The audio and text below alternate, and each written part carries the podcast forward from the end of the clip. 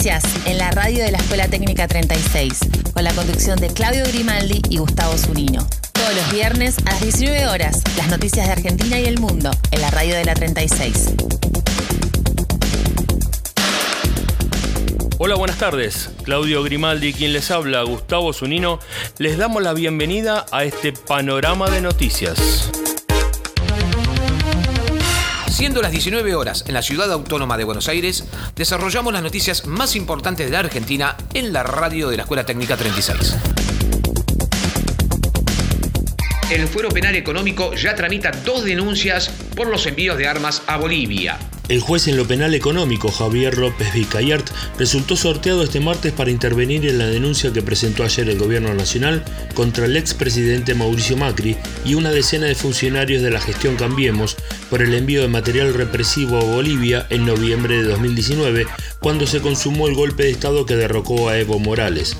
La denuncia presentada por el gobierno aludió a los delitos de contrabando agravado por la cantidad de personas involucradas, la calidad de funcionarios públicos, la participación de un funcionario aduanero y por tratarse de armas y municiones de guerra en concurso con los delitos de malversación de caudales públicos, abuso de autoridad y los delitos que comprometen la paz y la dignidad de la nación. Un estudio demuestra que las vacunas Sinopharm y Sputnik generan defensas a largo plazo.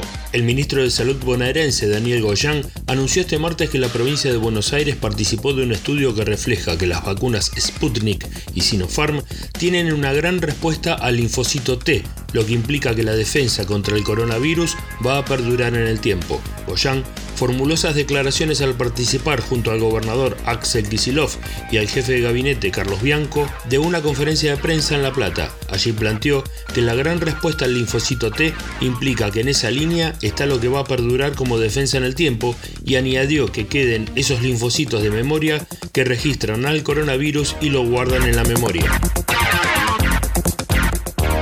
Partido Comunista Cubano y el gobierno argentino adjudicaron las protestas a provocaciones financiadas por los Estados Unidos. Las protestas ciudadanas en Cuba fueron analizadas por el Comité Central del Partido Comunista Cubano, encabezado por el presidente Miguel Díaz Canel y con la presencia de su antecesor Raúl Castro, mientras grupos opositores denunciaron que suman unos 130 los detenidos, entre ellos notorios disidentes, y los obispos de la isla consideraron que el pueblo tiene derecho a manifestar sus necesidades la plana mayor del Partido Comunista Cubano y el gobierno adjudican las protestas a provocaciones orquestadas por elementos contrarrevolucionarios organizadas y financiadas desde Estados Unidos con propósitos desestabilizadores, según publicó este martes el diario oficial Granma.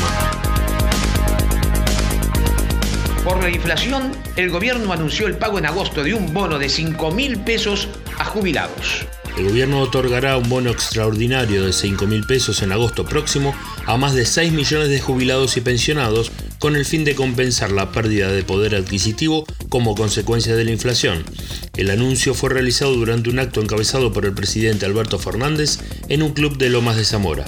La titular del ANSES, Fernanda Raberta, consideró que ese adicional les permitirá tener la certeza de una jubilación digna, pero además que nos permita decir claramente que cuando asumimos como gobierno, un jubilado de la mínima cobraba 14 mil pesos y con este bono en agosto va a cobrar 28 mil.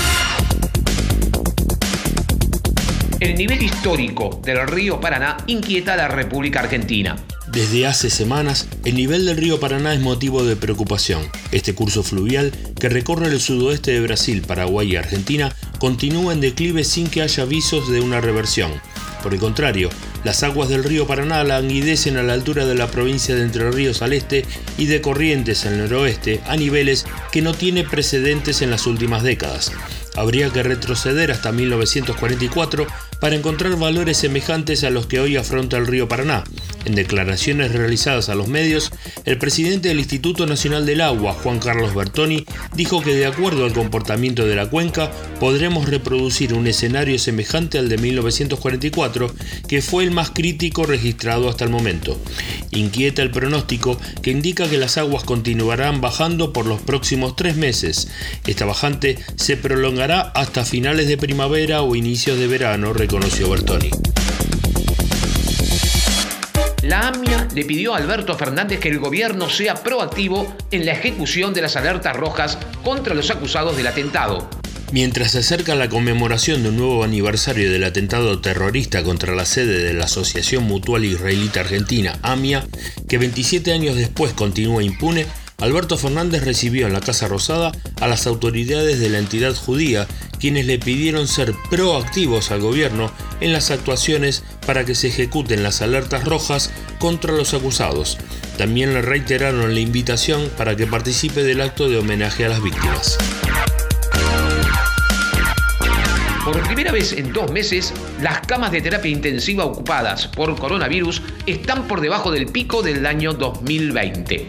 La cantidad de pacientes con coronavirus internados en unidades de terapia intensiva a nivel nacional se ubicó el miércoles por primera vez después de dos meses por debajo del pico de 5.119 registrado el año pasado, aunque todavía es una cifra elevada, en tanto que la curva de casos y fallecidos también continúa descendiendo con una baja del 24% y 14% respectivamente en las últimas dos semanas. Después de dos meses en los que la cantidad de camas ocupadas por personas con COVID-19 en las unidades de terapia intensiva era superior al pico de 2020, que se dio el 1 de noviembre con 5.119 internaciones, el miércoles se notificaron 5.092 pacientes. La ocupación de pacientes con coronavirus en las UTIs viene registrando un descenso desde el 14 de junio, cuando se registró el pico de esta última ola con 7.969 personas internadas con cuidados intensivos. La Cámara de Diputados logró dictamen de la mayoría para el proyecto de etiquetado frontal de alimentos. Un plenario de comisiones de la Cámara de Diputados logró esta semana dictamen de mayoría sobre el proyecto de etiquetado de alimentos que fija pautas para una alimentación saludable y establece la colocación de una serie de sellos frontales en los envases de alimentos con altos contenidos de sodio, azúcares, grasas saturadas, grasas totales y calorías. La sanción de esta iniciativa es clave para combatir una de las tres causas de la mortalidad, como es la obesidad, que en la Argentina afecta a 4 de cada 10 menores y en especial adolescentes y 7 de cada 10 adultos, según coinciden especialistas y legisladores oficialistas y opositores. Toda la información deportiva en la radio de la 36. El día sábado, con un gol de Ángel Di María a los 22 minutos del primer tiempo, la Argentina le ganó a Brasil 1 a 0 y de esa manera se consagró por décima quinta vez campeón de América. Aquí el relato de Sebastián Viñolo para Radio Rivadavia del gol de Argentina. De Paul, salía a marcarlo Paquetá, 21-0-0 está el partido. Pelotazo largo de De Paul para Di María, se va para el gol. Ahí está Di María.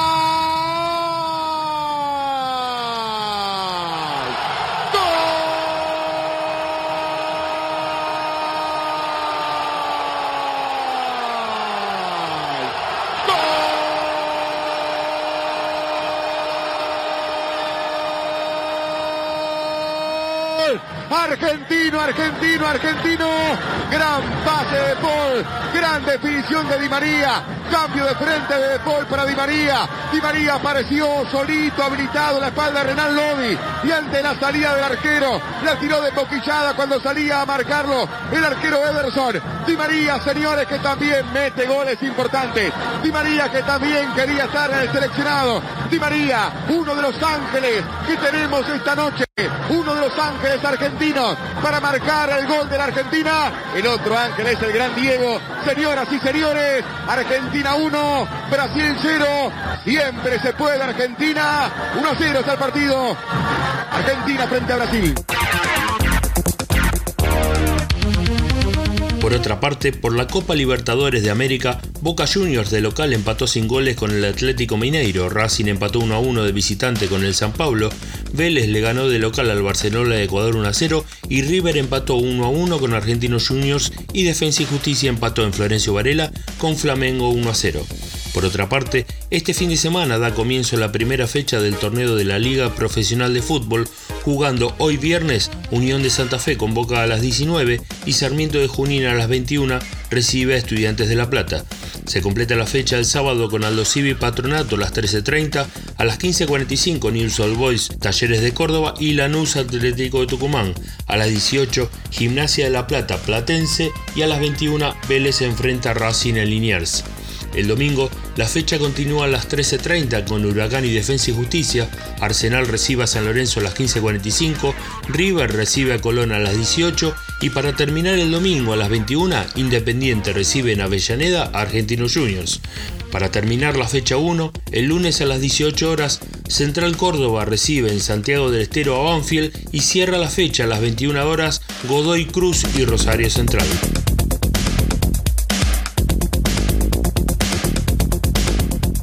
El pronóstico del tiempo en la radio de la 36. Se espera para la semana próxima para la región de la capital federal y Gran Buenos Aires temperaturas mínimas que oscilan los 4 grados y máximas que llegarían a los 20 grados centígrados. La semana estará mayormente soleada.